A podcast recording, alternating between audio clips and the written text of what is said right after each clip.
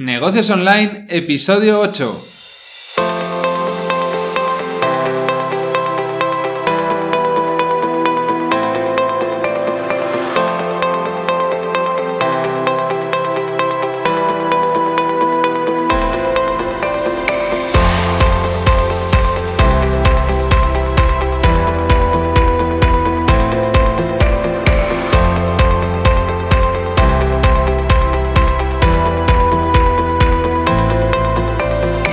Hola a todos y bienvenidos a Negocios Online, un podcast donde hablamos de temas relacionados con el diseño web, WordPress, branding, posicionamiento SEO, publicidad online y todo lo relacionado con el marketing digital y los negocios en Internet.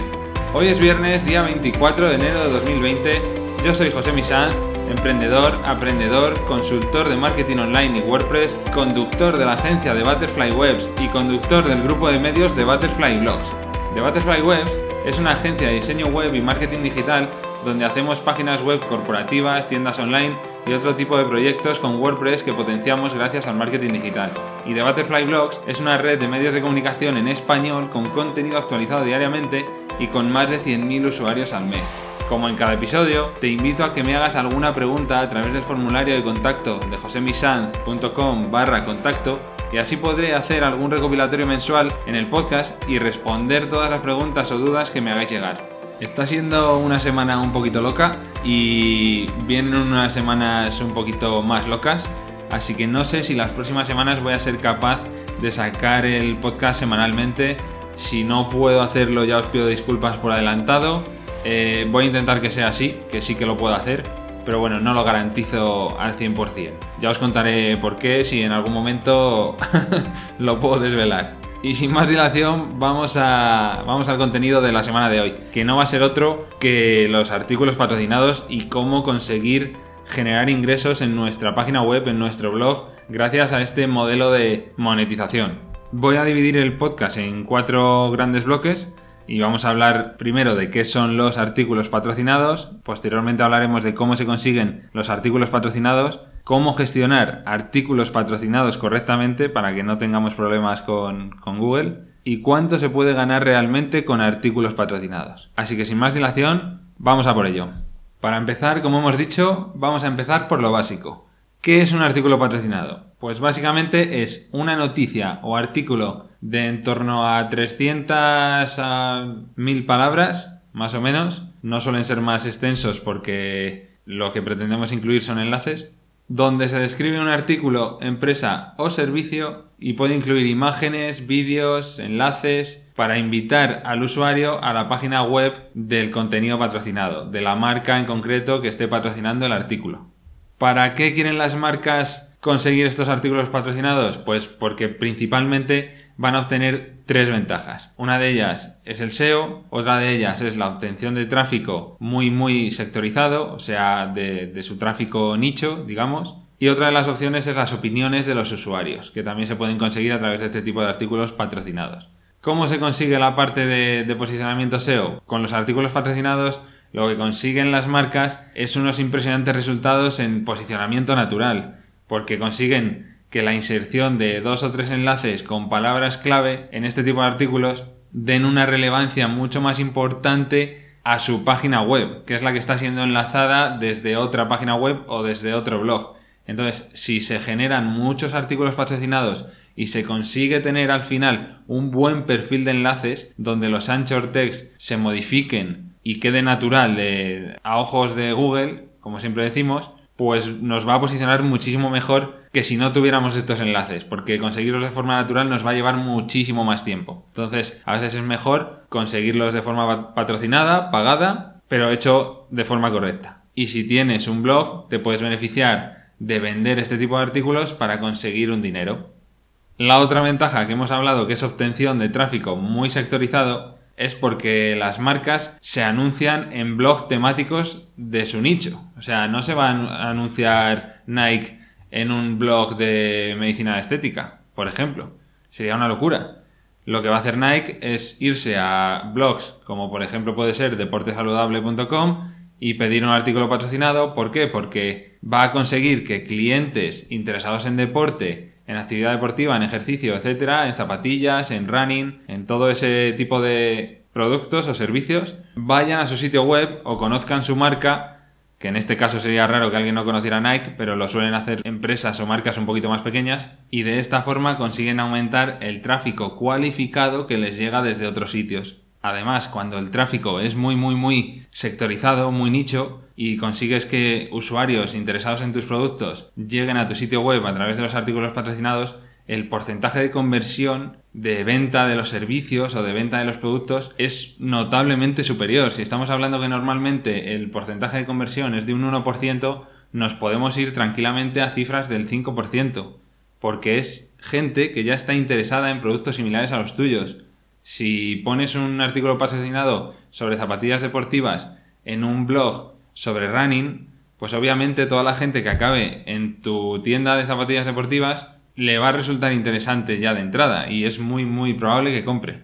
Y por último, las opiniones de los usuarios, que puede parecer un arma de doble filo, pero es algo muy valorado por las marcas y con lo que se puede obtener una rápida opinión de los usuarios gracias a comentarios que genere el artículo y la noticia. Entonces la gente va comentándolo, al final se hace visibilidad de marca con ello.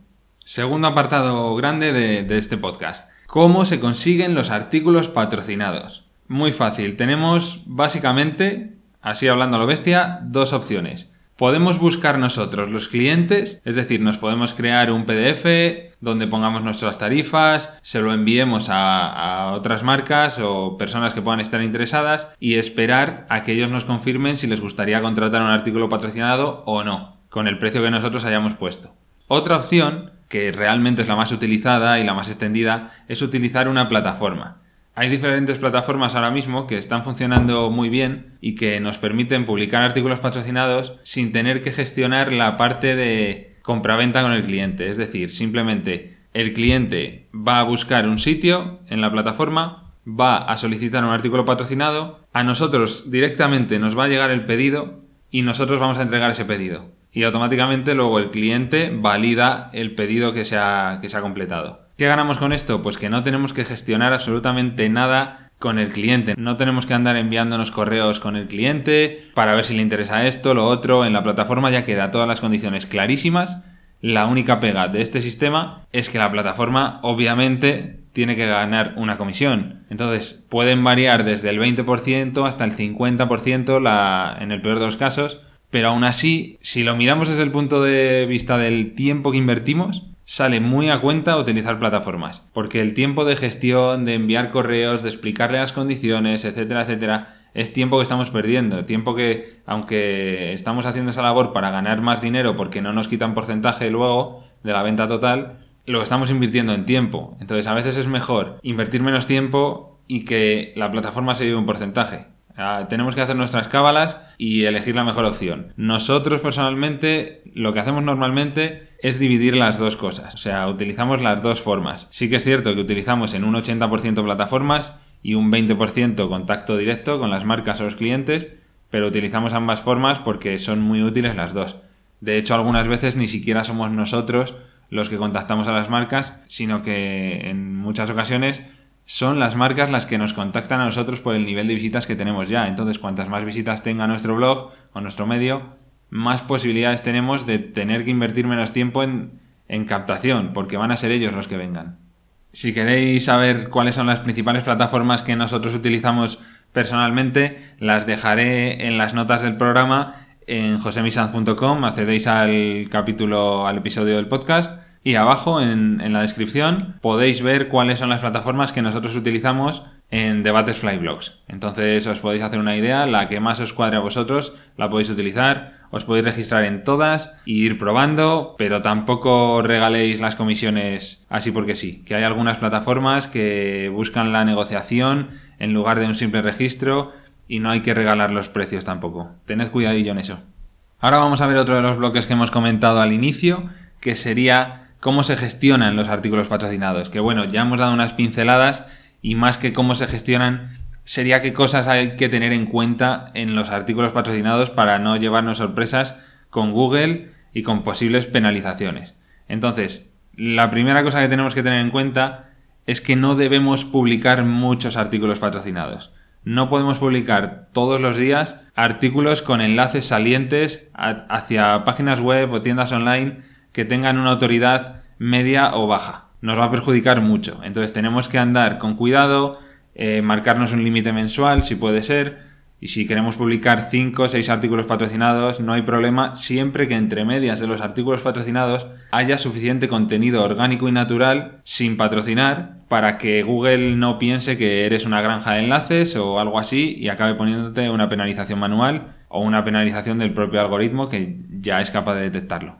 Otra cosa a tener en cuenta, no incluir muchos enlaces patrocinados dentro del mismo artículo. ¿Qué quiere decir esto? Que no incluyamos a ser posible más de dos enlaces patrocinados dentro del mismo artículo, porque si no, canta mucho, hablando claro. Eh, Google lo detecta fácilmente, si no lo detecta el algoritmo y tienen sospechas, lo va a detectar cualquier inspector de Google que vaya a revisar la página.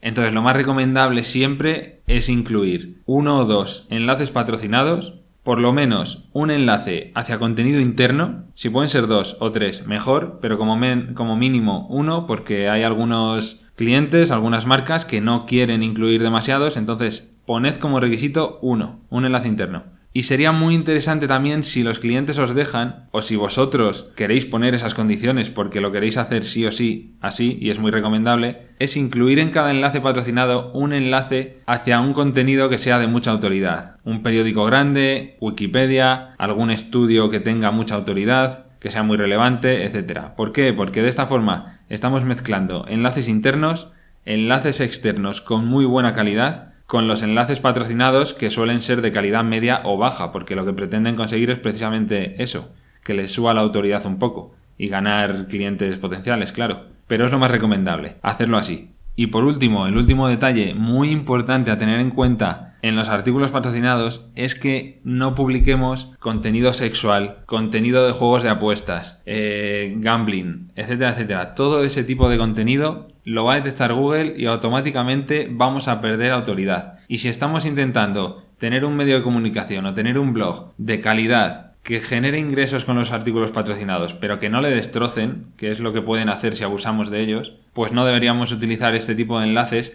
que por otra parte están muy bien pagados y hay muchísimas agencias que se dedican a vender este tipo de artículos, pero para eso estamos nosotros, para decirles no, ese tipo de artículos no interesa porque vamos a tener perjuicios a la larga y Google nos va a penalizar, etcétera, etcétera. Es muy malo pasarse meses y meses creando contenido relevante orgánico, natural, a base de redactores y que por pasarnos con los artículos patrocinados nos baje nuestra autoridad y no solo nos perjudique a nuestras visitas, sino que vamos a tener que empezar a vender los artículos patrocinados más baratos porque la autoridad nuestra está bajando. Entonces hay que tener mucho ojo con eso y hacer las cosas bien.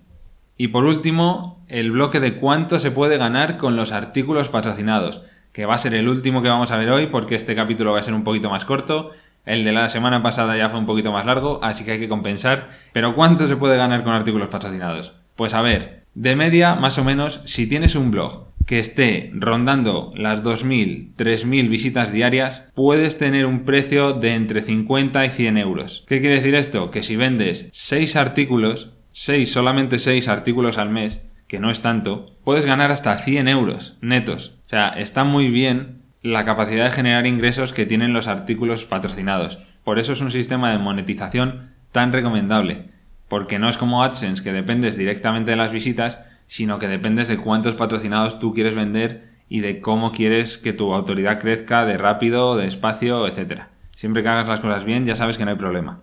Eso sí, el precio de los artículos patrocinados aumenta exponencialmente en función a cuántas visitas tienes y en función a cuánta autoridad tienes, por lo que si empiezas vendiendo patrocinados y va bien, no te calientes, no empieces a vender como un loco, como hemos dicho antes, te puede bajar la autoridad, sino que empieza a vender poco a poco al precio que debes vender, sigue ganando tráfico, sigue ganando autoridad y poco a poco podrás ir subiendo el precio de los artículos patrocinados y ofrecerlos cada vez un poquito más caros. Esa es la forma natural de hacerlo y la forma orgánica de hacerlo sin que tengamos penalizaciones y cosas graves dentro de nuestro medio que se puede quedar muy dañado y luego no poder ni venderles directamente. Entonces hay que hacer las cosas con cuidado.